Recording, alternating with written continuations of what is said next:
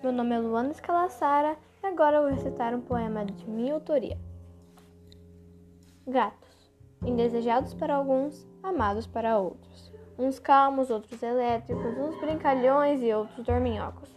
Gatos pretos como o breu da noite, e os olhos como o luar. Gatos brancos brincam de esconder na neve do seu lar. Alguns de rua, outros de mansão, todos mil igual, mas dizem no olhar o que sentem no coração. Gatos ruivos protegem os seus donos como se fossem seus tesouros. Gatos ciúmes, siamês, ah, o pelo e sua maciez.